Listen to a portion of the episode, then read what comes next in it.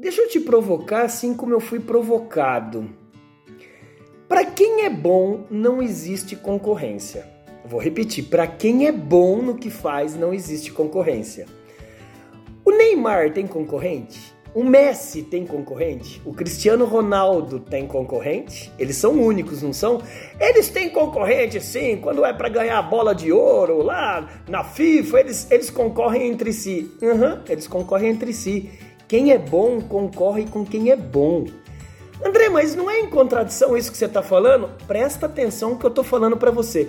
Se você se tornou o melhor, a melhor naquilo que você faz, as concorrências elas vão diminuindo. Por quê? Você se transforma o quê? Em uma pessoa escassa, muito mais valorizada.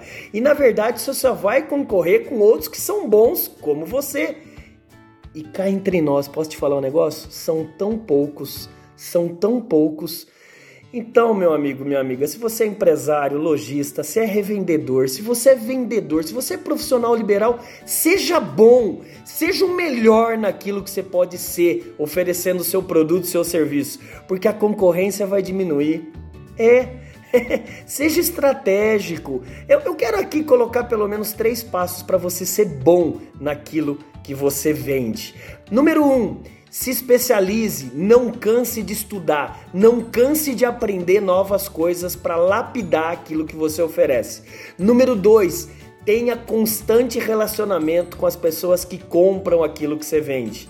Essas pessoas são excelentes professoras e professores. E número 3, estude seus concorrentes.